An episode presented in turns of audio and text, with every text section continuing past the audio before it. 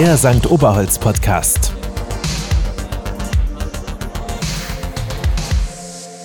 Herzlich willkommen zu einer neuen Folge von unserem St. Oberholz Podcast. Diesmal in einer ganz besonderen Umgebung. Wir sind heute im neuen St. Oberholz Podcast Studio am Rosenthaler Platz.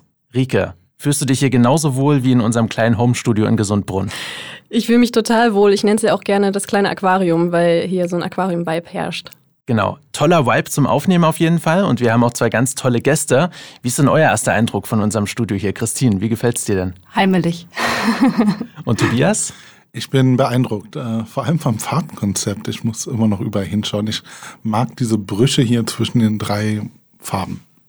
Kleiner Shoutout dann an unsere Community Managerin Christine, die hier ein ganz tolles Konzept zusammengestellt hat. Und auch kleine Eigenwerbung von unserer Stelle. Ihr könnt auch hier euren Podcast aufnehmen. Schaut einfach auf unsere Webseite. Den Link packen wir dann nochmal in die Show Notes rein und äh, schaut euch den Raum mal selber in Farbe an. Ja, und jetzt zu unseren Gästen. Ähm, Tobias, du hattest uns geschrieben, es gibt da ähm, ein Thema, darüber möchtest du sprechen und deswegen hast du uns heute noch einen Gast und eine gute Bekannte von dir mitgebracht. Ähm, Christine, hallo, schön, hallo. dass du da bist. Ich grüße euch. Christine Skira, spricht man den Namen so richtig so aus? So sagt man das, genau. Sehr gut. Christine, vielleicht kannst du uns ja mal ganz kurz erzählen, was du so beruflich machst und wo dein Expertengebiet liegt. Mhm. Also ich habe eigentlich eine Ausbildung als Verwaltungswissenschaftlerin. Also das Thema Staat, Verwaltung ähm, begleitet mich schon lang. Und dann kam irgendwann die Frage dazu, wie kann eigentlich der Staat Innovation fördern? Breites Thema, ähm, Kooperation, Wissenschaft, Wirtschaft. Und irgendwann ähm, war dann aber auch die Frage, wie sollte eigentlich Verwaltung selbst arbeiten? Und das sind so Fragen, die mich seit 15 Jahren begleiten in Deutschland, in Skandinavien, wo ich studiert und auch gearbeitet habe. Und in den letzten drei Jahren habe ich das als selbstständige Beraterin begleitet, Gutachtern geschrieben, Organisationen unterstützt, Agilität versucht in Organisationen zu bringen. Also ein breites Themenfeld und eine große Leidenschaft. Spannend. Und heute sprechen wir mit dir über das Thema Coworking in der öffentlichen Verwaltung. Wir sind schon ganz gespannt. Und wir haben so eine Tradition am Anfang unserer Podcast-Folgen. Mhm, mhm. Oh, oh. Genau. Also, ähm, damit wir dich ein bisschen besser kennenlernen, auch als äh, Person, gibt's für uns am Anfang immer die kleinen Icebreaker und überhaupt so ein bisschen locker zu werden. Und deswegen die allererste Frage, die uns immer interessiert, gerade im St. Oberholz als Kaffee, ähm, ist, wie trinkst du denn deinen Kaffee am allerliebsten? Also ich habe dir gerade schon einen fantastischen Kaffee serviert bekommen. Ähm, der war sehr kräftig, mit einem guten Schuss Milch. Hauptsache ist bei mir aber auch, dass er richtig heiß ist. Also kalter Kaffee ist nicht meins. Und aus Skandinavien habe ich das Kardamom mitgebracht. Das wäre jetzt für mich noch so äh, das ah. i-Tüpfelchen gewesen. Aber ich wollte jetzt auch nicht zu extravagant hier rüberkommen. Das Kardamom? Kardamom, Kardamom. noch ein bisschen Kardamom drauf oder Kardamomkapsel mit in den Kocher. Das ist ein Gewürz, das sind so kleine. Ah, mhm. wieder was dazugelernt. Ja, Kenne ich gar nicht. Man lernt nie aus. Interessant. Wenn wir schon über das Thema Arbeit mit dir sprechen, würde uns natürlich interessieren, was war denn der verrückteste Ort, an dem du mal gearbeitet hast? Oh, verrückt. Also wir werden über einen Arbeitsplatz von mir nachher noch sprechen. Das war auch eine Behörde, die aber vielleicht aus deutscher Sicht ein bisschen verrückt ist. Da gucken wir noch mal hin. Möchtest du ähm, verraten, um welches geht, oder ist das so? Nee, das ist jetzt der Cliffhanger. Ah, ja, okay. Wir sind gespannt. Genau. Ansonsten, ähm, ich sitze zurzeit in einem Gemeinschaftsbüro mit einer Illustratorin unter anderem und da geht's halt bunt und kreativ her. Ähm, da sind auch Leute, die mit der Hand arbeiten. Das finde ich sehr inspirierend und manchmal ist es halt auch ein bisschen crazy. Das, das ist eine schöne Umgebung für mich. Mhm. Aber bist du auch so eine, die im Urlaub gerne mal arbeitet irgendwie? Ich trenne oder so? Nee, ich trenne das sehr gerne. Das tut mir ja. gut. Ja. Ähm, unsere dritte Frage für dich. Mm, wir haben ja schon so mitbekommen, du hast so eine Verbindung auch gerade zu den skandinavischen Ländern ne, in deiner Vergangenheit.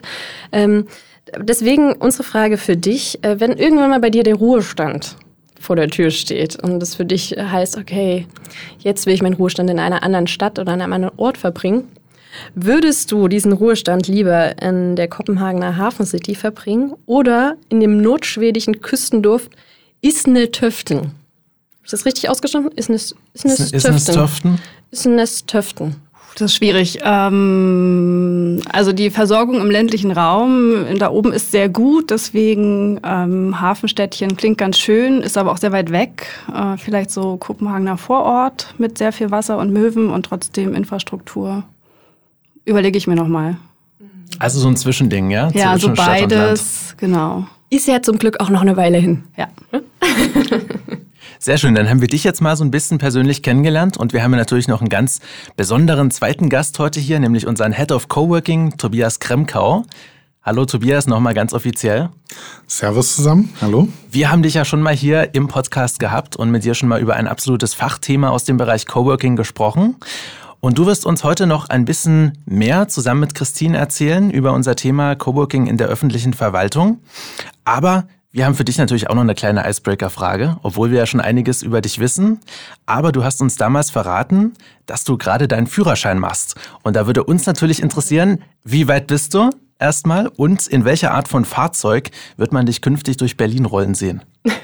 Ich bin jetzt mitten in den Prüfungen. Äh, Ich habe die erste theoretische Prüfung nicht bestanden. Dann ist man äh, zwei Wochen geblockt. Okay. Zwangslernpause, ja? Ja, und äh, da ich nächste Woche im Urlaub bin, werde ich also erst danach nochmal einen zweiten Versuch wagen. Und ähm, was für ein Auto wird man nicht sehen? Also wir, wir haben kein Auto und wir werden uns auch keines kaufen. Deshalb wird, glaube ich, werde ich am meisten in einem Smart zu sehen sein von einem Carsharing-Anbieter. Quasi ich am Steuer und ähm, meine Tochter auf dem Beifahrersitz, in ihrem Kindersitz, wie wir einfach ähm, durch, durch Brandenburg unsere Tagestrips machen, solange die Elternzeit noch anhält. Sehr cool. Christine, du hast schon erzählt, du warst sozusagen als politische Beraterin schon europaweit tätig. Kann man das so sagen? Genau, politische Beraterin ähm, spiegelt so Beratung von Politikern. Ich habe eher Verwaltung äh, oder auch Hochschulen begleitet. Ähm, Organisationsberatung würde ich das jetzt, Ja, glaube ich, eher nennen. okay, Aber ich okay. habe das lange auf meiner Visitenkarte gehabt. Ja, ja, geb's ich glaube, auf deiner Webseite stand auch irgendwie sowas, deswegen komme ich jetzt damit. Ja. Jetzt ist die Frage, wie habt ihr beiden euch denn kennengelernt? Also wir haben Tobias und, und Christine sich kennengelernt und haben sich zusammengesetzt und gesagt, ey, das ist ein Thema, über das wollen wir sprechen. Im digitalen Raum haben wir uns getroffen. Also sehr zeitgemäß. Äh, Ja. Während Corona haben wir uns in einem Zoom-Call kennengelernt ähm, von der Wirtschaftsförderung Brandenburg, wo wir beide als externe Gäste dazugeladen waren in einer Diskussionsrunde. Und ich fand das sehr, ähm, sehr spannend, was Christine gesagt hat und habe da auch äh, mich sehr wiedergefunden in diesen Aussagen. Und danach hatte ich sie dann angeschrieben, dass wir uns nochmal treffen müssen. Wir hatten uns, wir waren sogar schon mal auf der gleichen Veranstaltung und ähm, aber ähm, ja, danach passierte das nicht unbedingt, dass wir nochmal zusammenkamen. Wir haben uns dann neulich getroffen in Potsdam-Babelsberg in äh, eurem sehr sch- schicken Büro, sehr anderem Büro. Das ist das Büro, von dem du gerade gemeint hast, wo Genau, du jetzt gerade arbeitest? genau. Mhm. Genau, und äh, wollten eigentlich so ein bisschen über unsere Fachthemen mal reden, wo wir so links, rechts vielleicht Anschlusspunkte haben. Aber nach äh, zwei Stunden hatten wir quasi über alles und nichts gesprochen. Und dann haben wir ganz schnell noch über die Fachthemen gesprochen. Aber es war eine interessante Veranstaltung damals, weil das Land Brandenburg ähm, hat ja viel Grün und viel äh, Land auch immer noch sozusagen. Und da war die Frage, wie kann das eigentlich auch smart gemacht werden? Wir sprechen viel von Smart City, aber was kann das auch für den ländlichen Raum bedeuten? Und da poppen gerade in Brandenburg fantastische Coworking Spaces auch auf. Und da war so die Frage, was kann das für das Land bedeuten? Wie nutzt man das? Aber auch, was sind die Nachteile? Und Was braucht's dafür sozusagen? Und, und äh, Tobias, du bist ja da auch schon so ein bisschen in, in, ähm, passioniert an dem Thema dran. Wenn man, wenn man dich immer so ein bisschen verfolgt auf Social Media Kanälen und ähm, du bist immer unterwegs, stimmt's auch, wenn du eigentlich gerade in Elternzeit bist. Ganz kannst du das es nicht sind lassen. dann Familienausflüge. Ah. Und, ähm, Danach wird, wird, wird gleich geschult. Ja, meine Tochter hat schon sehr viele Coworking Spaces für ihre sechs Monate gesehen, das stimmt.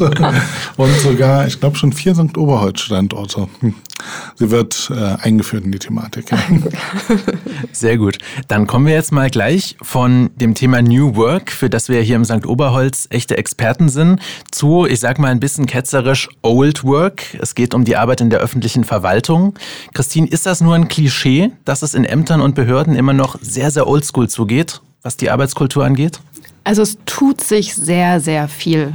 Es ist schon sehr beeindruckend. Wir sehen Innovationslabore, äh, Städte, die anfangen, wirklich die Türen weit aufzumachen. Aber wenn wir so statistisch unterm Strich gucken, dann stehen da immer noch ein paar Zahlen, die uns eigentlich aufschrecken sollten. Also mhm. der öffentliche Dienst ist stark überaltert. Es mhm. geht fast äh, 25 Prozent der öffentlich Beschäftigten in Ruhestand in den nächsten zehn Jahren. Oh. Mhm. Man merkt das, finde ich, wenn man Bahn fährt, dass jede Werbefläche fast so für wir brauchen Fachkräfte, mhm. komm ja, zu uns, sei Polizist, äh, sei Tramfahrerin, auch das ist ja öffentlicher Sektor. Mhm.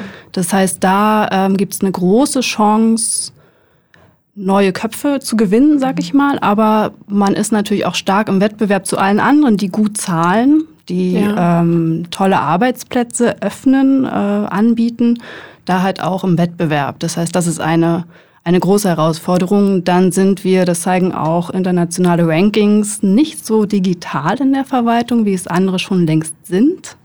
Sehr wenige öffentliche Dienstleistungen im Vergleich werden digital äh, angeboten, also Kfz anmelden, äh, Geburtsurkunde war jetzt gerade bei mir Thema, total mhm. schwierig. Mhm. Ähm, wir sind nicht sehr divers. Also ich finde, das ist vielleicht eine starke These, aber das Beamtentum in Deutschland ist so die Innovationsbremse. Mhm weil wir ähm, durch diese Möglichkeit, sozusagen lebenslang in der Verwaltung zu bleiben, auch wenig Anreize setzen, irgendwie nochmal uns andere Sachen anzugucken. Das heißt, wir sind nicht sehr divers und das alles zusammen führt äh, zu einer Rigidität, sage ich mal. Verwaltungsmodernisierung ist ja äh, ein Thema, was schon lange uns auch begleitet. Es gibt also unterschiedliche Trends in der Verwaltung. Wohin soll es gehen? Aber jetzt sind wir, glaube ich, am Punkt, wo wir wirklich handeln müssen. Also weil es nicht mehr anders geht, oder?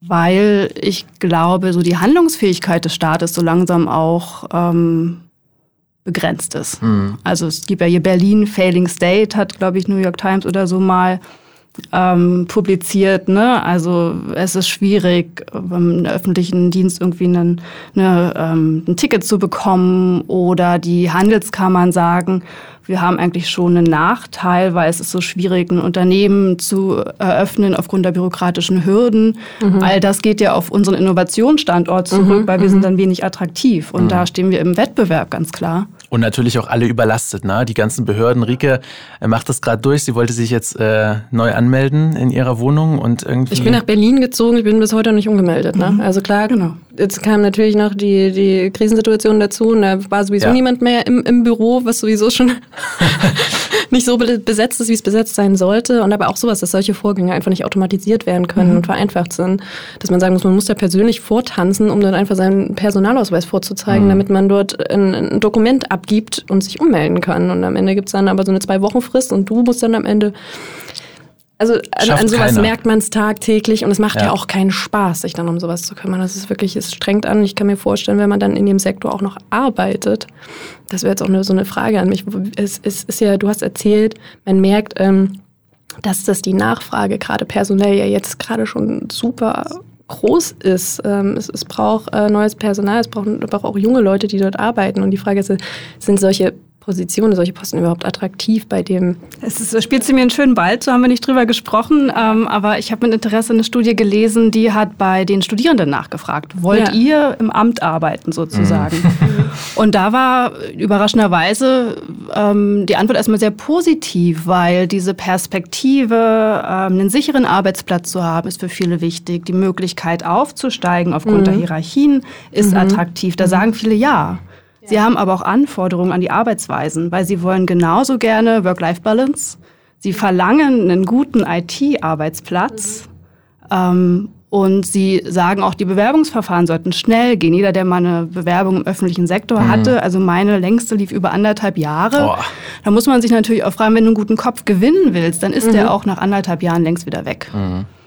Deswegen, also deine Frage, Rike, äh, ja, da gibt's Interesse. Ist auch, finde ich, ein cooler Job. So diese Gesellschaft gestalten, mhm. ne, haben viele Interesse dran. Aber die Anforderungen an die Arbeitsweisen, die diese junge Generation, und das ist ja auch schon unsere Generation, die da mehr Selbstorganisation, Selbstbestimmtheit auch sucht, ähm, verlangen sie halt auch. Und das war so die These, die ähm, Tobias und ich so hatten, kann da Coworking nicht eigentlich helfen. Mhm.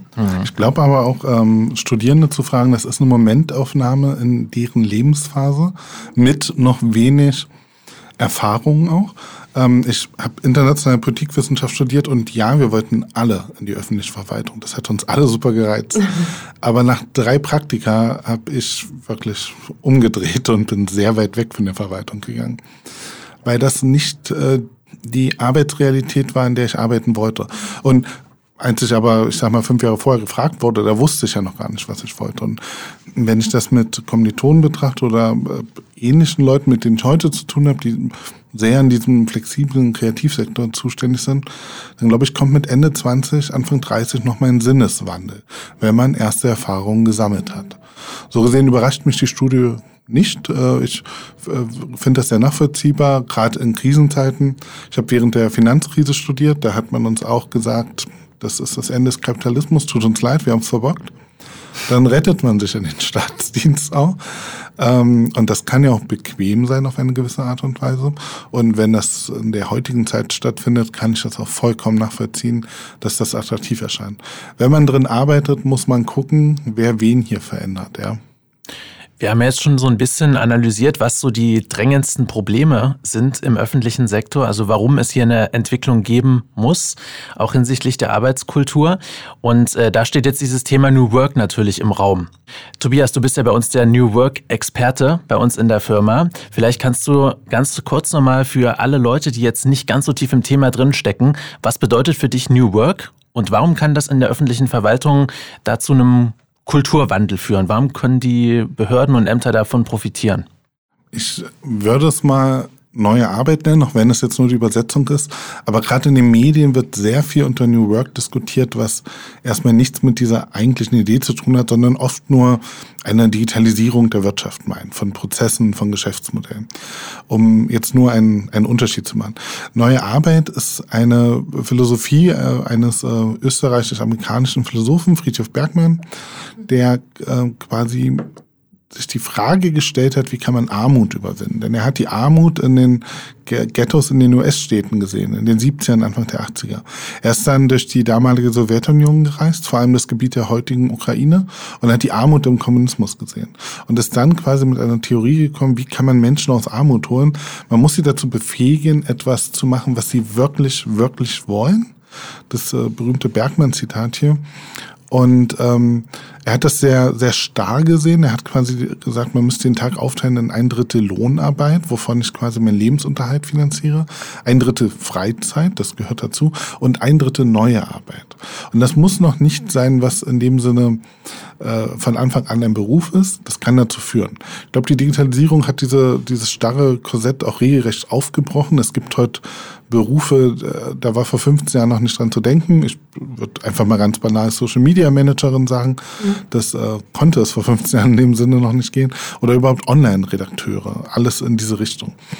Und neue Arbeit ist etwas quasi, wofür man innerlich brennt, was man zu einem Beruf entwickeln kann, was einen aber auch ähm, in der Persönlichkeitsentwicklung voranbringt. Ja?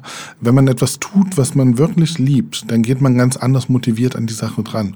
Und in dem Sinne äh, finde ich, muss es ja gar kein kein Wieder äh, ähm, kein, kein Bruch zwischen Verwaltung und neue Arbeit geben. Gerade die soziale Sicherheit, die mir einen Job in der Verwaltung gibt, könnte mir eigentlich auch die Chance geben, mich viel offener und äh, auch ähm, äh, ja weiter blickend damit zu beschäftigen, was geht noch, wie kann man noch arbeiten, was was für Themen könnten wir noch als Verwaltung gewinnen, ja. So das, was Christine gesagt hat, da da ist vielleicht so eine Art äh, Denkvollheit aus der Sicherheit. Das müsste eigentlich gar nicht so sein. Das eigentlich könnte Verwaltung und äh, Ideen von neuer Arbeit sehr gut Hand in Hand mhm. äh, gehen. Interessanterweise tut es dann doch das oft eher in der freieren Wirtschaft, in, in der Kreativwirtschaft, wo man es jetzt ja auch sehr verordnet. Was neue Arbeit dann für, für eine Arbeitnehmerin sein kann, ist sehr unterschiedlich, weil natürlich Individuen sehr verschiedene Persönlichkeiten haben und auch Bedürfnisse. Ja. Ähm, nehmen wir mal ein Beispiel. Vor einem Jahr hätte mich an neue Arbeit äh, flexiblere, selbstbestimmtere Arbeitszeiten interessiert. Ähm, jetzt würden mich eher Vereinbarkeit von Familie und Beruf interessieren. Das bestimmt jetzt eher mein Blick. Ja? So dass man sagen muss, wenn ein Unternehmen Leistung der neuen Arbeit anbietet, dann muss das nicht für jeden Angestellten interessant sein. Das ist einfach ein sehr breites Spektrum, was bedeutet für mich persönlich überhaupt neue Arbeit. Mhm.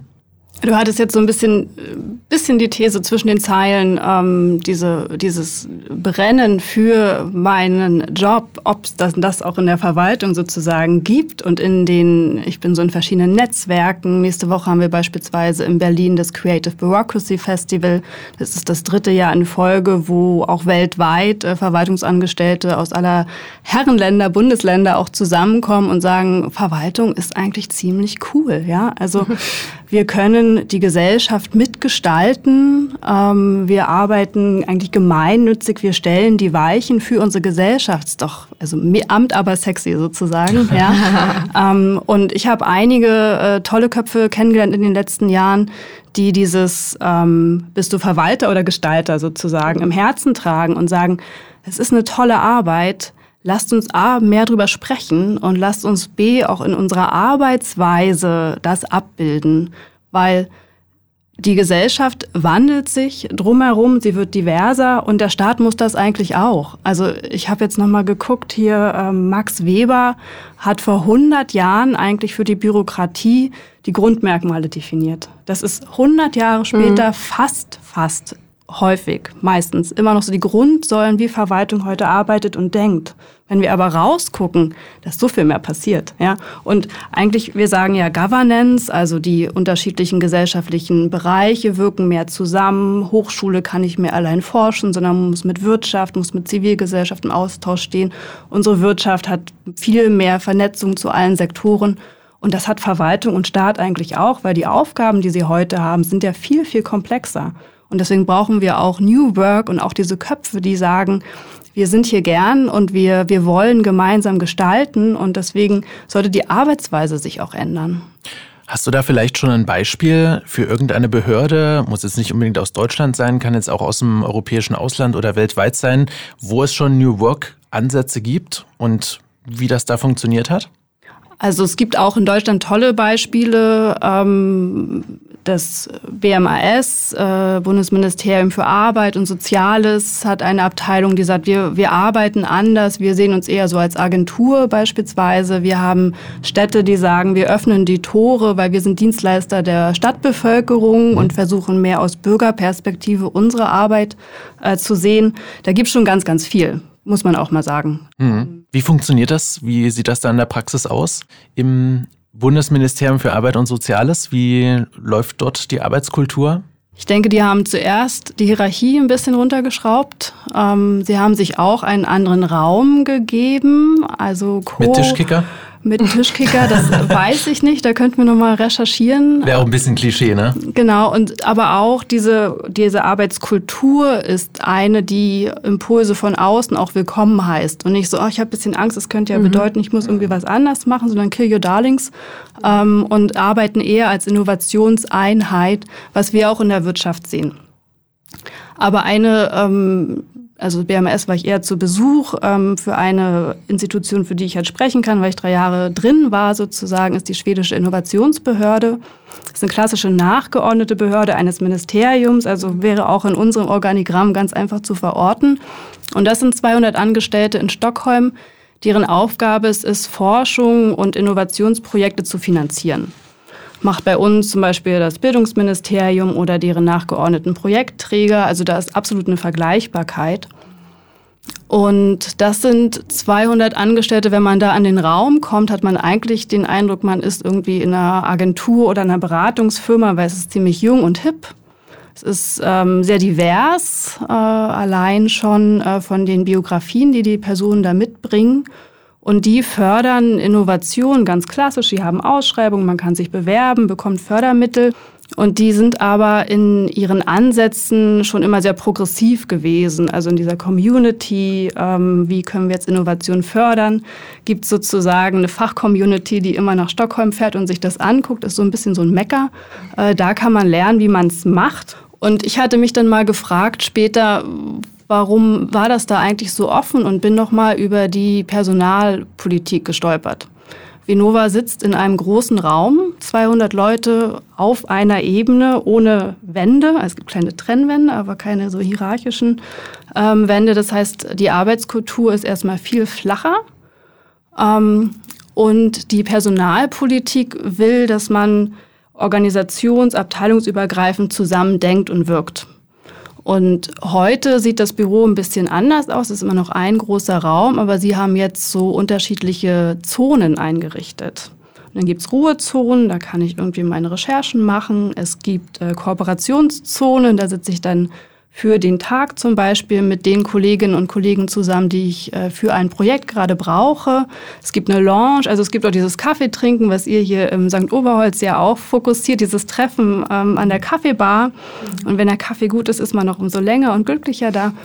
Das ist da schon Teil der Personalpolitik. Also es ist auch schon eine strategische Ausrichtung oder Gestaltung des Raums, in dem diese Behörde, in, die, in der sich die Angestellten bewegen, die schon zu so einer Offenheit und einer Kooperation über Organisationsgrenzen, wie wir sie halt sehr starr in unseren Behörden haben, ähm, schon so angedacht ist. Mhm.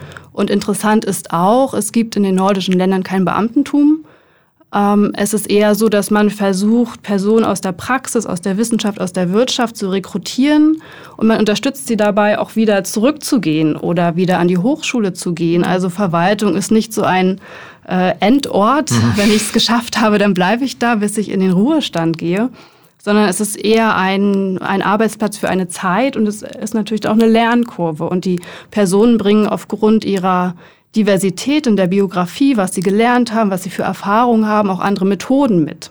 Ich finde, das ist genau der relative Unterschied äh, zur, zur, deutschen Verwaltung, wenn man das auf neue Arbeit betrachtet.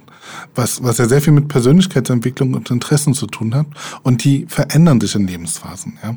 So dass ich sagen kann, vielleicht gehe ich in die Verwaltung, verfolge ein Thema drei, fünf Jahre und dann treten oft Routinen auf. Dann, dann hat man etwas fortentwickelt, dann verwaltet man das vielleicht nur noch. Und das kann auch für Menschen sehr uninteressant sein, weil sich Interessen verschoben haben. Sodass ich das sehr spannend finden würde, wenn wir eine ähnliche Personalpolitik scheinbar äh, wie, wie der schwedische Staat verfolgen weil ich merke selber in eigenen biografischen Sachen, irgendwann war ein Job Routine und dann war er nicht mehr interessant. Dann habe ich was Neues entdeckt und habe gekündigt und bin dahin gegangen. Daraus entstehen nicht unbedingt Karrieren, aber durchaus, ich baue auf Erfahrungen auf und bringe neue Impulse zu neuen Arbeitgebern. Da ist die Wirtschaft etwas offener für, muss man sagen. Und ich würde das eigentlich sehr spannend finden, wenn das eine Verwaltung macht. Mich würde zum Beispiel sehr reizen, ein ähm, so eine Art Rückkehrerin-Team für meine äh, Region zu sein, wo ich geboren bin, wo ich herkomme. Einfach mal für drei, fünf Jahre mit anderen Rückkehrerinnen aus der Region zurückkommen, Impulse in unsere ehemalige Heimat geben und dann auch wieder äh, gehen, dann sich weiterentwickeln. Ja. So wär, wäre Verwaltung für mich wesentlich spannender, als das als eine Endstation zu betrachten, wo ich es geschafft habe. Weil dazu bin ich, glaube ich, noch wesentlich zu jung, um schon übers Ende nachdenken zu müssen. Und es passiert auch schon. Wir können auch mal die guten, über die guten Sachen sprechen, die passieren. Zum Beispiel hat sich im letzten Jahr eine neue Behörde in Deutschland gegründet, die Agentur für Sprunginnovation, also auch eine Institution, deren Aufgabe es ist, äh, Fördermittel für Innovation, Kooperation von Hochschulen mhm. und so weiter äh, auszuschütten. Und die hatten sich in, ähm, in, als hatten als Auftrag ähm, auch anders. Die wollten ja wie eine, Agentur sein. Wenn man heute auf die Homepage guckt, hat man, das ist wirklich sehr hip und bunt und so, das sieht wirklich gar nicht nach Staat und Verwaltung aus. Das heißt, das passiert schon. Und die wollten nicht ähm, Angestellte im klassischen Sinn, sondern die wollten äh, Innovation Scouts und die wollten ähm, Programmmanager aus der Praxis für diese Aufgabe, gute Ideen halt aus den Anträgen herauszufiltern und dann die Fördermittel auszuschütten. Das war die Idee. Und dann wurde aber angemahnt vom Bundesrechnungshof, dass so wie die Behörde aufgebaut werden sollte, das gar nicht vereinbar ist mit unseren haushaltsrechtlichen Rahmenbedingungen, beziehungsweise ähm, also der Staat muss natürlich sich dann an bestimmte Rahmenbedingungen halten und die Auflagen, die zum einen auch für die Vergütung der öffentlich Beschäftigter gelten, die waren nicht mehr vereinbar mit dieser Idee, wie diese neue Behörde arbeiten sollte. Es war zu teuer also? Es war zu teuer, weil sie wollten natürlich die tollen Köpfe, die genauso gern ähm, die Automobilindustrie hätte oder ähm, ja, you name it, ne? Mhm. Ähm, die Digitalszene zum Beispiel auch braucht, um die standen sie halt im Wettbewerb und haben gesagt, gut, wir müssen hier attraktive Arbeitsplätze schaffen. Das geht noch ganz gut, aber wir müssen natürlich auch gute äh, Vergütung schaffen. Und da ist sozusagen die Idee, anders arbeiten zu wollen, eine Organisation im öffentlichen Sektor neu aufzubauen und neu zu denken, an dieses Korsett der Bürokratie gestoßen. Und da können wir, glaube ich, nochmal ansetzen. Und da brauchen wir vielleicht auch mehr als kleine Pilotprojekte, sondern wir müssen uns überlegen, wie wir diese Grundfesseln vielleicht ein bisschen lösen, um da mehr Spielraum auch zu ermöglichen. Mhm. Ähm, Christine, wie würdest du das einschätzen? Du, du hast jetzt schon so ein bisschen einen Blick immer auch auf die skandinavischen Länder und du sagst, da, da passiert schon ganz viel. Ist es so, sind wir da in im Deutsch, deutschen Raum so ein bisschen hinterher, was da passiert? Oder haben wir auch schon Projekte, wo du sagst, ey, da, da, ist, da sind wir jetzt zwar noch aufbaufähig, aber da, da sind schon so ein paar ähm, äh, Institutionen und ein paar Projekte, die, die es hier gibt und wo das genauso schon auch hier umgesetzt wird? Also auf alle Fälle. Wie gesagt, es passiert ganz viel. Äh, Creative Bureaucracy in der kommenden Woche. Es gibt das Forum für agile Verwaltung. Die würden äh, genau in dieselbe, selbe Horn blasen, mhm. sozusagen, neue Arbeitsweisen. Also diese Innovationstrends, ob das jetzt Design Thinking ist, Agilität, ähm, Human-Centered Design, das sind ja alles Ansätze, die Perspektivvielfalt äh, in einen Arbeitsprozess bringt. Und das kommt aus der Wirtschaft, aber das hat auch in der Verwaltung schon längst angeklopft. Und es gibt sehr viele Weiterbildungen. Der Punkt ist aber, dass man das tiefer verankern muss. Mhm. Also ich habe selbst ähm, Design Thinking Trainings gemacht. Ich mache das einen Tag, der Raum ist am Ende bunt. Mhm. Aber wenn ich am nächsten Tag an meinem Schreibtisch sitze, weiß ich nicht, wo ich anfangen soll. Ja. Und generell Kompetenzaufbau, wie erlerne ich andere Arbeitsweisen, es braucht Zeit. Und es braucht die Möglichkeit auch damit zu experimentieren und das auszuprobieren. Wie stelle ich es um? Und das vielleicht auch nochmal im Dialog. Und natürlich, wenn ich etwas ausprobiere, führt es wahrscheinlich nicht gleich zum Erfolg. Genau. Also man hat auch ab und zu mal diesen Moment, dass das funktioniert nicht. Und dann ist wahrscheinlich so die Komponente, dass, wie viel Ausdauer hat man. Genau. Wichtig, oder? Und diesen Lernraum zu haben und dann mhm. auch zu sagen, es hat nicht funktioniert. Und das ist etwas, was, glaube ich, die Verwaltung sich selten leistet, weil sie natürlich sagt, das sind öffentliche Gelder. Da müssen wir natürlich gut drauf aufpassen. Mhm. Und wir haben natürlich auch Druck, auch politisch Druck so auch gerade in den politischen Bereichen zu sagen, das haben wir versprochen, wir gehen bald wieder zur Wahl, dann muss das auch sitzen. Und das ist, glaube ich, ein Punkt, ähm, den wir überdenken müssen und der auch anders gedacht werden muss, wenn wir wirklich von Innovationskultur im öffentlichen Sektor sprechen. Wir haben ja ein ganz besonderes Pilotprojekt in Frankfurt an der Oder. Und zwar haben wir da als St. Oberholz eine Kooperation mit der Sparda Bank. Das ist keine Behörde, das ist natürlich eine Bank. Aber Banken sind ja auch nicht unbedingt dafür bekannt, so die Innovationstreiber zu sein, was Arbeitskultur angeht. Tobias, kannst du uns mal ein bisschen was erzählen zum Block O, wie es zu dieser Kooperation gekommen ist, die ja schon so ein bisschen ungewöhnlich auch ist? Und wie das Ganze da in der Praxis so von den äh, Bankmitarbeiterinnen und Mitarbeitern angenommen wurde. Die Sparda Bank muss sich eigentlich die Frage stellen, wie jede Bank heutzutage, wozu sind Filialen noch da? Denn klassisches Bankgeschäft findet in dieser Form oft im Digitalen statt. Und äh, verkürzt ausgedrückt, mit der angemieteten Fläche macht die Bank kein Geld mehr. Deshalb schließen leider auch sehr viele Banken ihre Filialen. Das ist aber nochmal ein Unterschied, wenn äh, gerade wie geschehen jede dritte Sparkassenfiliale verschwindet, dann fällt das gar nicht so sehr auf, weil es gibt sehr viele Sparkassenfilialen. Die Sparda Bank ist aber eine ähm, kleinere Bank, so dass äh, wenn Frankfurt oder zum Beispiel ge geschlossen, wenn man diese Filiale geschlossen hätte, was jetzt aber nicht zur Diskussion stand, dann wäre zum Beispiel die nächste Filiale erst in Cottbus oder in Berlin-Friedrichshain oder in Schwedt. Mhm. Ähm, das zeigt nochmal, wie relevant äh, diese Filiale eigentlich auch für diesen Raum aus Brandenburg ist.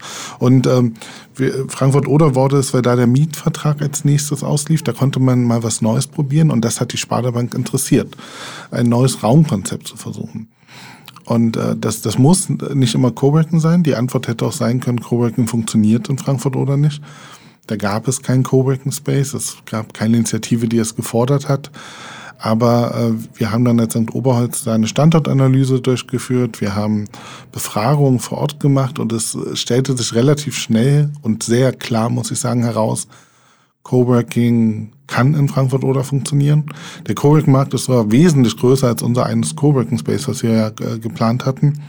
Und ähm, jetzt, äh, drei Jahre nach Konzeptionsphase, muss ich sagen, äh, da waren wir sehr gut mit der Analyse. Denn es gibt inzwischen ein zweites Coworking Space in der Stadt und ein drittes wird gebaut. Mhm.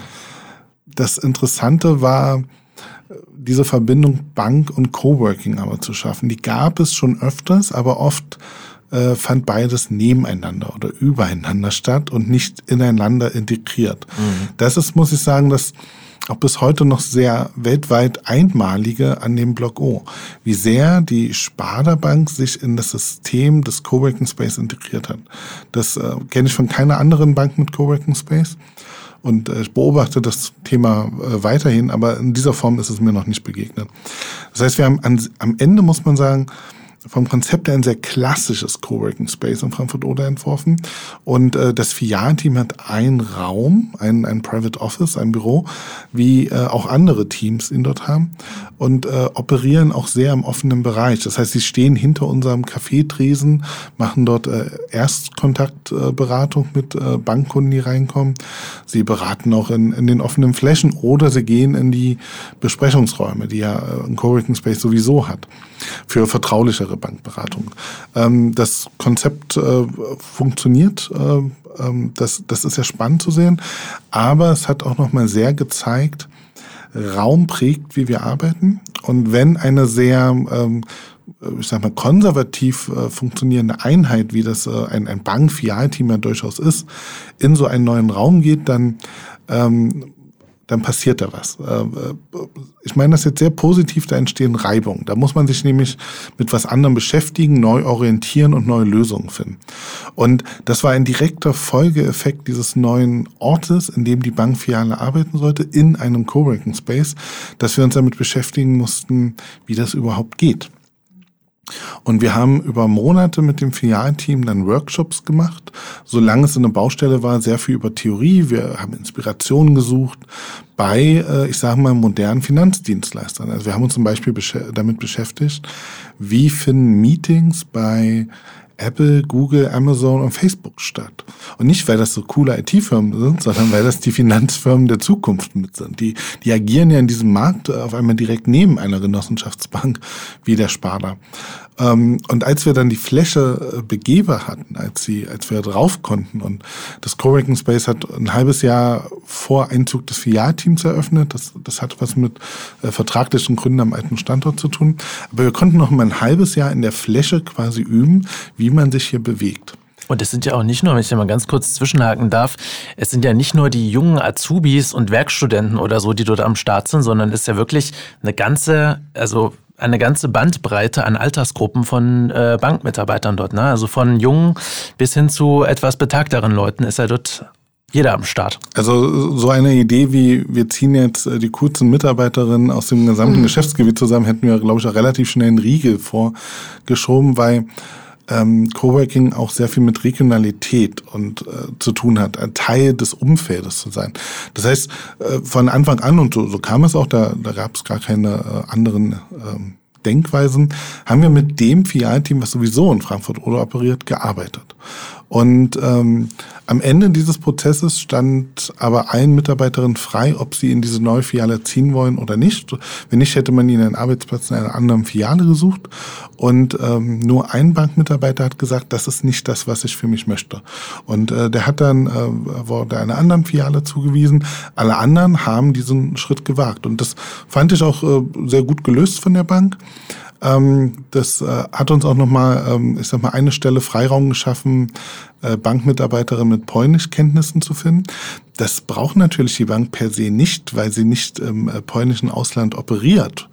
Aber Frankfurt oder als Grenzstadt und dann als Café und Coworking Space im Logo, da kommt man in Kontakt mit der polnisch sprechenden Bevölkerung, die oft auch ähm, auf der linken Seite der Oder in Frankfurt oder direkt lebt. Und das fand ich auch nochmal interessant, wie, wie das quasi die Impulse erweitert. Und der schönste Effekt war eigentlich, äh, die nächste Einstellung des Filialteams war ein Barista von uns, der jetzt Bankberater geworden ist ähm, auch diese Offenheit im Recruiting zu haben.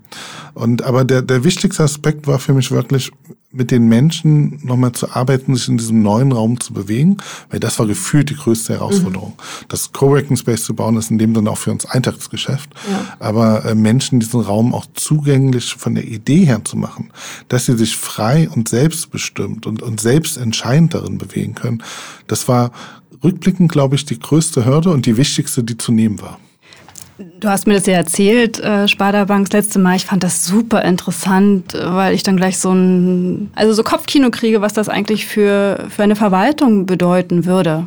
Und ich beobachte mit großem Interesse, dass ihr halt nicht einfach ein Konzept da in den Raum stellt und dann muss das irgendwie passen, sondern es muss halt angepasst werden. Die Personen müssen reinwachsen, wir müssen gucken, also auch Agilität ist ja ein anderes Thema.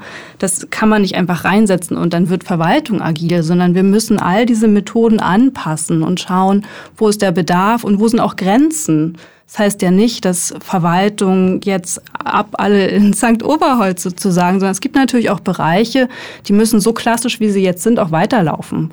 Und es kann auch nicht, zu jedem passt auch nicht diese Arbeitsweise. Aber ich denke, wir brauchen in der öffentlichen Verwaltung diese Kultur, wählen zu dürfen. Und dann halt auch diese Offenheit. Ich kann mir das sehr gut für eine Stadt vorstellen, die, wo die Stadtverwaltung in so einen Space zieht oder ein Teil dessen sozusagen vielleicht der Bürgerservice in dem Bereich, weil sie dann natürlich das Ohr auch an der Stadt oder an der Bevölkerung hat. Also wenn man im ländlichen Raum unterwegs ist, ähm, da ist sozusagen niemand, der für die Bedarfe der Bevölkerung eigentlich zuständig ist und redet mal mit den Leuten an der Bushaltestelle sozusagen. Und diesen Dialog wieder anzustoßen, das könnte halt so ein Space auch, auch leisten. Und da sind wir wieder auch bei dem Kernelement von neue Arbeit, ähm, den Menschen Handlungsfreiheit zu geben, selbstbestimmte Entscheidungen zu treffen und nicht nur eine Wahlfreiheit. Ähm, also wir sehen das gerade beim Thema ortsunabhängige Arbeit. Menschen könnten zwischen dem Büro und dem Zuhause wählen, aber auch diese beiden Orte müssen für einen persönlich nicht der richtige Ort sein. Eigentlich muss eine Handlungsfreiheit übergeben werden, ein, dadurch auch ein Machtverlust als Arbeitgeber, als Arbeitgeberin, selbst die Leute wählen zu lassen, wann sie von wo heute arbeiten wollen. Und äh, das hast du ja gerade der Verwaltung halb empfohlen. Und ich glaube, das ist halt auch eine Brücke, wie wir zu neuer Arbeit kommen. Das ist aber eine ganz andere Denkweise für einen, ich sag mal, Staatsbediensteten, der ja auch äh, eine gewisse äh, Folgepflicht oder wie man das nennt hat, Anweisungen äh, zu befolgen. Beamten sind ja dann gar nicht so frei in ihren Handlungsfreiheiten. Und da, das lernen wir auch in der Organisationsberatung, dass wenn wir eine Kultur verändern wollen, dann braucht es halt mehr als den Raum. Also was ist Kultur? Kultur ist, was ich jetzt sehe. Ich sehe, dass wir hier zusammen sitzen, ähm, wir duzen uns. Also Kultur ist auch hörbar sozusagen, der Umgang. Aber die Werte in uns, das ist sozusagen unter der Oberfläche, das ist dieses Eisbergmodell. Ne? Also ich komme in eine Verwaltung, ich sehe den Raum, ich höre, wie die Menschen miteinander sprechen. Aber was sie eigentlich so als Haltung in sich tragen, welche Werte auch, das ist nicht sichtbar. Und wenn wir sagen Verwaltung äh, oder äh, staatliche Organisationen allgemein sollen in eine andere Arbeitskultur hineinwachsen. Dann müssen wir das Sichtbare zuerst ändern, um dann auch das Unsichtbare ändern mhm. zu können. Wirklich diese Haltung, dieses Interesse, auch, ach, interessant, andere Methode probiere ich aus. Oder ich bin offen, um mal mit einem anderen, einer anderen Abteilung oder vielleicht auch einem Bürger oder einem Startup zu sprechen. Und ich lerne, ich möchte lernen und nehme das mit in meine Arbeitsweise. Und das heißt, wenn wir eine andere Arbeitskultur stärken wollen, brauchen wir andere Räume. Wir brauchen aber auch andere Strukturen. Und da sind wir bei dem, was du gerade gesagt hast, Tobias, bei der, bei der Hierarchie. Das heißt, wir müssen auch uns ein bisschen enthierarchisieren und auch mehr eigene Entscheidungsräume schaffen. Und das heißt nicht, dass ich nicht mehr in der Dienstaufsicht oder in der Fachaufsicht äh, tätig bin. Das, das ist so, das muss so sein, aber ich kann vielleicht selbstbestimmter eine, einen Lösungsweg suchen oder ich kann selbstbestimmter entscheiden, wen ich konsultiere. Und da sind, glaube ich, viele auch motiviert, dann solche Positionen auszuführen und nicht nur so ein kleines Rädchen zu sein. Also ich hätte da noch mal eine Frage für mich, die sich jetzt oder um, um, um in dem Thema noch mal so einen Schritt zurückzugehen. Mhm. Wir hatten ja auch so ein bisschen uns als, als Überschrift gesetzt, okay, wie kann ähm, neue Arbeit und das Coworking als ein Ort von neuer Arbeit sich sozusagen als ähm, als Inspiration dienen, um eben in, in Verwaltungsebenen ähm, diesen Innovationsprozess zu fördern. ähm, ist das sozusagen dann diese, diese Verbindung, wo man sagen kann, wir können jetzt die Erfahrung von, von Coworking in der Verwaltungsebene anwenden oder in, in, in Behörden anwenden? Ich habe gelernt, äh, auch von Tobias, äh, Coworking ist ja mehr. Oder sagen wir so, Coworking, wenn ich Coworking sage, denken die meisten an das, was hier unten bei euch im St. Oberholz passiert. Mhm. Es ist, es kann ein Raum sein, aber es kann auch ein, ein Wert, eine Haltung sein. Und in dem Moment, wo Coworking heißt, kollaborativ, gemeinsam, ergebnisoffen, da sind wir ganz schnell auch bei den Werten von Nutzerorientierung, Transparenz, Offenheit, all das ist ja, sind die Grundwerte, die ihr hier auch lebt, ähm, die aber auch unabhängig von diesem Raum sein können. Und ich glaube, für Verwaltung ist weniger der Raum jetzt relevant, weil das ist ein radikaler Schritt. Mhm. Das sind sicherlich erste mögliche Schritte für diese Arbeitskultur auch, solche Räume anzubieten. Aber der andere Schritt muss halt auch sein, diese Werte, diese Grundhaltung in der Arbeitsweise zu verankern. Und da haben wir schon darüber gesprochen, Rekrutierung ist wichtig, welche Kompetenzen möchte ich fördern, welchen Kompetenzen gebe ich die Möglichkeit, ähm, sich auszubilden. Also wenn ich in der Verwaltung jetzt anfange, dann habe ich sehr viele Weiterbildungen und wahrscheinlich geht es erstmal um Zuwendung und Vergabe und so weiter, aber es wird wahrscheinlich nicht um Agilität gehen. Mhm. Und da kann man auch nochmal ansetzen. Ein besonderes Coworking-Modell sind ja die sogenannten Innovationslabore. Davon haben wir im Vorfeld schon erfahren. Woran wird denn da geforscht? Ein Labor, das klingt für mich immer so ein bisschen nach Wissenschaft und nach Experimentieren. Was ist da der, der Forschungsgegenstand und wer arbeitet dort? Mhm. Also ich würde Labor, interessant, dass du das als ähm, Forschungsstätte, für mich ist das Werkstatt. Ah, okay, das war so mein erster Gedanke. Beim ja. Labor, da denke ich an Chemiker oder so oder an Wissenschaftler, die irgendwas Neues zusammenmixen, was es vorher noch nicht gab. Ist genau, das sowas? Genau. Also ein Innovation Labs, Innovationslabor ist ein ganz breiter Begriff, ähm, ist in den letzten zehn Jahren auf verschiedenen Ebenen aufgepoppt und soll am Ende den Raum geben, zu experimentieren für die Verwaltung. Ähm, wir haben hier in Berlin zum Beispiel das City Lab. Das City Lab sitzt im Tempelhofer Feld oder dort in den äh, alten Flughafengebäuden. Flughafen, ja. Genau, ähm, und soll ein Experimentierraum für die Stadtgesellschaft sein. Das ist mega kryptisch. Am Ende geht es darum, dass ähm, zum Beispiel auch Angestellte der Senatsverwaltung dort einen anderen Raum zur Verfügung haben, wo sie ähm, Projekte umsetzen können, wo sie Unterstützung bekommen, auch andere Arbeitsweisen auszuprobieren, ähm, mit Bürgern auch gemeinsam Projekte umzusetzen.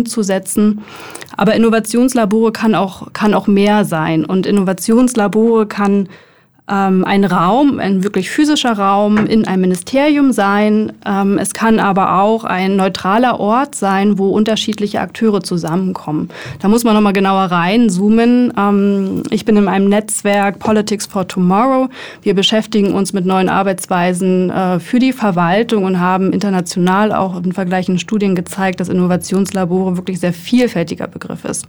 Und wenn du Innovationslabor sagst, dann denke ich zuerst in ein dänisches Innovationslabor Innovationslabor, das Mind Lab. Das Mind Lab ist heute leider geschlossen, das gab es aber 16 Jahre und war ein, ein Raum ähm, in der Stadt, wo unterschiedliche Ministerien, aber auch die Kommune von Kopenhagen Mitarbeiter hingeschickt hat. Und da sind wir auch bei diesem Lernraum, weil das war nicht so, dass man da einen Tag für ein Projekt, für eine Aufgabe, für einen Referentenentwurf oder so hingegangen ist, sondern da ist man äh, sechs Monate gewesen und hat mit Kollegen aus anderen Behörden, aber auch mit Start-ups oder auch ähm, zivilgesellschaftlichen Organisationen zusammengearbeitet. Und wir fanden das ein sehr spannendes Projekt, weil es diese Möglichkeit gab, wirklich auszuprobieren und zu lernen. Das heißt, man ist nach dieser Zeit wieder zurückgegangen an seinen alten Arbeitsplatz, in das Ministerium oder in äh, die Stadtverwaltung, aber man hat ganz andere Denk- und Arbeitsweisen kennengelernt. Und das sind genau solche Lernkurven, die wir brauchen, die halt über ein eintägige Design Thinking äh, Workshop hinausgehen, sondern es gibt diesen, diese Möglichkeit zu lernen. Und was das MindLab äh, übrig gelassen hat, sozusagen, ist auch ein Methodenkatalog. Und sowas hat jetzt auch äh, das CityLab zum Beispiel veröffentlicht. Äh, könnt ihr schauen auf die Homepage, da gibt es ein Handbuch für öffentliches Gestalten. Das ist so ein bisschen der Gedanke, gemeinsam können wir Weichen stellen. Also wir wollen nicht nur verwalten, sondern wir wollen auch Gestalter sein im öffentlichen Sektor. Und dieses Handbuch, das ist interessant, finde ich, weil da ist jetzt weniger so klassische Arbeitsweisen der Verwaltung abgebildet, sondern da geht es darum, wie interviewe ich einen Bürger oder wie kann ich äh, brainstormen und Ideen generieren. Das sind also Innovationsmethoden, die wir in den Unternehmen schon lange kennen, die wir versucht haben, wir sage ich jetzt Politics for Tomorrow, mit dem City Lab für den öffentlichen Sektor, für die Senatsverwaltung aufzubereiten. Und genau das hat das MindLab auch gemacht. Dort gab es dann die Möglichkeit zu lernen, wie kann ich zum Beispiel Nutzerperspektiven einsammeln? Das ist ja eine Methode, die die Designer sehr gut können, die halt sehr lange mit ihren Kunden zusammensitzen, um zu verstehen, was die eigentlich wollen. Das ist für die Verwaltung eine Fähigkeit, die ganz, ganz zentral ist, weil sie soll ja am Ende für die Bevölkerung da sein. Aber wenn wir wenig verstehen sozusagen wie beispielsweise ein digitaler Service wirklich genutzt wird, dann passt natürlich die öffentliche Dienstleistung auch nicht am Ende. Und hier sind wir dabei, neue Methoden hineinzutragen. Und ich denke, das ist ganz wichtig. Und dazu dienen halt auch diese Innovationslabore, um nochmal den, den, äh, den Bogen, Bogen zu, spannen. zu spannen. Danke, ja. Wenn jetzt ein Verantwortlicher aus einer Behörde gerade zuhört oder eine Verantwortliche, was wären denn die ersten Steps, um die Arbeitskultur zu modernisieren? Christine, was wäre so dein Actionplan? Drei Schritte. Hier kommen die ersten fünf Punkte. Oh ja, gute Frage. Ähm, ich denke, der erste Punkt wäre zu verstehen, dass Räume wichtig sind, aber dass wir auch Menschen und Köpfe brauchen. Und da sind wir, wenn wir jetzt an eine Führungsperson denken, aber einer ganz zentralen Person für diese Funktion, weil natürlich der Vorgesetzte, die Vorgesetzte ein Vorbild ist. Das heißt, die sollte sich auch mal in den Coworking Space äh, setzen, im WMS meinetwegen, oder sollte ein Zeichen setzen, dass andere Arbeitsweisen willkommen sind. Das ist ein ganz wichtiges Signal, weil wir sehen in der Verwaltungsmodernisierung, dass das nur funktioniert, wenn die Mitarbeiter auch anders arbeiten dürfen wenn sie anders arbeiten sollen, und das ist die Führungsebene, zu sagen, das ist dein Auftrag, probier das mal aus sie es können, das heißt, sie haben die Kompetenzen dafür, sie haben schon mal etwas erfahren, eine andere, ein Werkzeug an die Hand bekommen, sie durften ins City Lab gehen zum Beispiel und sich das mal anschauen und sie sollen es halt auch. Das heißt, Führung öffnet die Möglichkeit für andere Arbeitsweisen und sollte zusammengedacht werden mit dem Raum, mit den Kompetenzen. Und dann kommen wir auch langsam zu dieser Struktur und damit dann auch zur Kultur. Mhm. Tobias, was wären so die drei Punkte, die du mit auf den Weg geben würdest? Ich würde mich erstens äh, Christine anschließen, vielleicht deshalb nur zwei Punkte nennen, weil ich finde auch äh, die Kultur ist hier das Entscheidende. Ähm, sicherlich äh, Vorraum, trotzdem würde ich die Wirkung vom Raum nicht unterschätzen. Und ähm, das kann man verschiedenartig nutzen. Man kann temporär für einzelne Projekte rausgehen. Man äh, kann vielleicht sich auch sehr, sehr bewegen durch verschiedene Art von Räumen.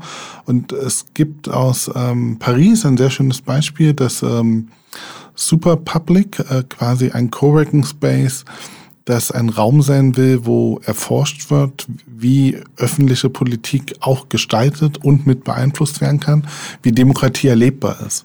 Sein 2014 gestartetes Projekt. Ähm, seit 2017 gibt es sogar zwei Coworking Spaces von Superpublic in der Stadt. Ähm, einmal Le Hall äh, Superpublic und Le Hall Belleville. Ähm, und das Belleville lohnt sich schon allein wegen der Aussicht von dem Hügel zu besuchen. Äh, die Wo schönste Aussicht über Paris. Der Stadtteil heißt Belleville und äh, der Hügel auch.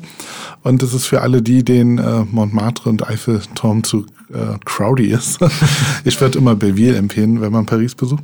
Aber man kann dann... Packen wir mit in die Shownotes? Packen wir mit rein, ja. Pack ich gerne Google Maps Location. ja. ähm, weil dort äh, verschiedene Initiativen, äh, sowohl öffentliche Verwaltung, aber auch Unternehmen, äh, Vereine und äh, einzelne Akteure zusammenkommen können, um an etwas zu arbeiten. Denn der Weg in die Verwaltung, in die Gebäude der Verwaltung ist mit Hindernissen und äh, die Räume manchmal auch nicht sehr äh, so gestaltet, dass ich dort kreativ wahrscheinlich denken kann. Äh, deshalb finde ich, lohnt sich auch mal dieser äh, Tapetenwechsel, wie man ja im Deutschen sagt.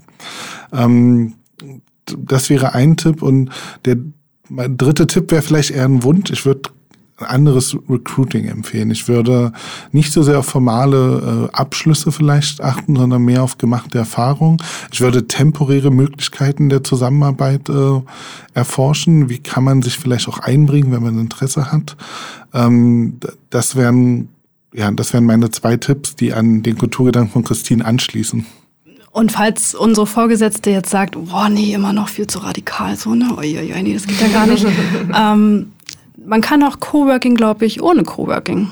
Du kannst auch dir andere Perspektiven reinholen und mit ihnen arbeiten. Da hat mich in diesem Jahr ein Programm, das heißt Work for Germany, sehr beeindruckt, weil was die gemacht haben, ist, dass die sechs Monate lang ähm, agile Coaches, Startups, Design Thinker in die Ministerialverwaltung geschickt haben. So auf Bundesebene passiert und dort ist eigentlich das, was im MindLab passiert ist, äh, auch gemacht worden, dass man gesagt hat, ihr habt eine besondere methodische Kompetenz, kommt zu uns ins Referat, wir arbeiten jetzt gemeinsam und wir lernen zusammen.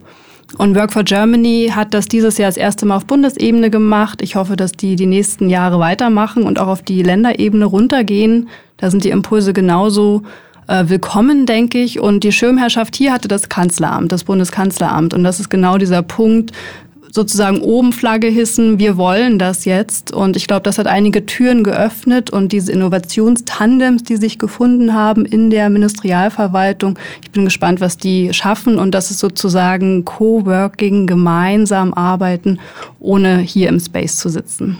Sehr spannend. Also ich denke, das ist eine Diskussion, die man auf jeden Fall auch noch weiterführen kann und was man auch weiter beobachten sollte, wie sich das Ganze weiterentwickelt. Ich denke mal, da ist ziemlich viel im Wandel und wir werden dazu ja auch bald eine Diskussionsveranstaltung haben, ein kleines Meetup. Vielleicht könnt ihr uns dazu schon mal ein bisschen was verraten.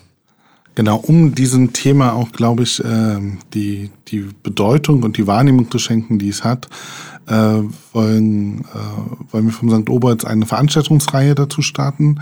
Ab Januar 2021 in unserem neuen Standort St. Oberholz-Babelsberg direkt am S-Bahnhof Babelsberg, wo wir uns damit beschäftigt wollen, wie eigentlich öffentliche Verwaltung durch, auch durch Coworking, aber überhaupt durch neue Arbeit, durch, durch den Wandel der Arbeitswelt vielleicht inspiriert und verändert werden kann. Und äh, das soll eine regelmäßig stattfindende Veranstaltung sein, wo wir äh, die berühmten Leuchttürme einladen werden, vielleicht aber auch ein paar Leute, die interessante Gedanken von der Seite reinschieben, mit denen man das diskutieren kann. Darauf freue ich mich schon sehr, weil das, ähm, glaube ich, auch ein gutes Thema für Potsdam ist, wo von all unseren Standorten, die wir haben in den verschiedenen Städten hier in Berlin und Brandenburg, ähm, der Ort ist, wo ich auch immer Politik im öffentlichen Raum am stärksten wahrnehme, allein durch diesen sehr zentral gelegenen Landtag. Also mhm. äh, in Berlin, äh, ich sag mal, Verwaltung zu sehen, äh, da muss man ganz genau hinschauen. Die geht in dieser Metropole unter, aber in Potsdam ist die Verwaltung ähm, öffentlich sehr präsent. Öffentlich sehr präsent mit ihren Gebäuden, ja. Und ähm, ich glaube, das ist ein gutes Thema, auch äh, um unser neues Coworking Space da äh, von Anfang an mit einem Thema zu versorgen. Ähm, und darauf freue ich mich schon sehr. Äh, wir eröffnen ja noch dieses Jahr und ab Januar soll dann diese Veranstaltungsreihe starten. Genau. Und für alle, die sich dafür interessieren, die da sagen, ey, da will ich auf jeden Fall ähm, äh, dabei sein. Ähm, Sobald es mehr Infos gibt, am besten ähm, den St. Oberholz Newsletter abonnieren, würde ich dir empfehlen. Ähm, bei Rückfragen auch gerne immer an podcast.stoberholz.de Fragen senden. Wir sind auch immer willkommen für Feedback, Kritik oder wenn auch ihr sagt, ey, wir haben ein Thema, das das brennt gerade total, darüber möchte ich reden oder ich habe hier die und die Erfahrung gemacht. Bei mir selber dann immer her damit. Also wir freuen uns immer über spannende Themen und neue Gäste. Und ähm, genau, wir packen alles Wichtige wie immer in die Show Notes. Genau, auch die Links zu euren Webseiten und Profilen packen wir auch nochmal rein für alle, die sagen, sie möchten sich nochmal ein bisschen weiter informieren über eure Arbeit und über das, was ihr so macht. Genau, und äh, alle News zu unseren Standorten zum St. Oberholz gibt es immer auf unseren Social-Media-Kanälen. Also wie immer fleißig abonnieren und folgen und liken. Da und freuen teilen. wir uns immer drüber. Genau. Ja, genau. In dem Sinne, äh, macht's gut. Bis zur nächsten Folge. Danke, Tobias. Danke, Christine. Danke euch. Danke für die Einladung und an diesem wunderschönen Ort hier, unserem neuen Podcast-Studio sein zu dürfen. Genau. genau. Vielen lieben Dank für die äh, erste Folge für uns in diesem Raum. Äh, wir waren bisher immer nur in der Gestaltung und jetzt haben wir zum ersten Mal auch hier eine Folge aufgenommen. Ich habe mich sehr gefreut, Richtig. mit euch hier zu sprechen über ein sehr spannendes Thema. Ja, danke fürs Gucken über den Tellerrand. Ne? Das ist ja, ja auch schon so ein bisschen Sektor. Ja, Sehr cool, danke. Also macht's gut, bis zur nächsten Folge. Bis zum nächsten Mal. Ciao, ciao. Tschüss.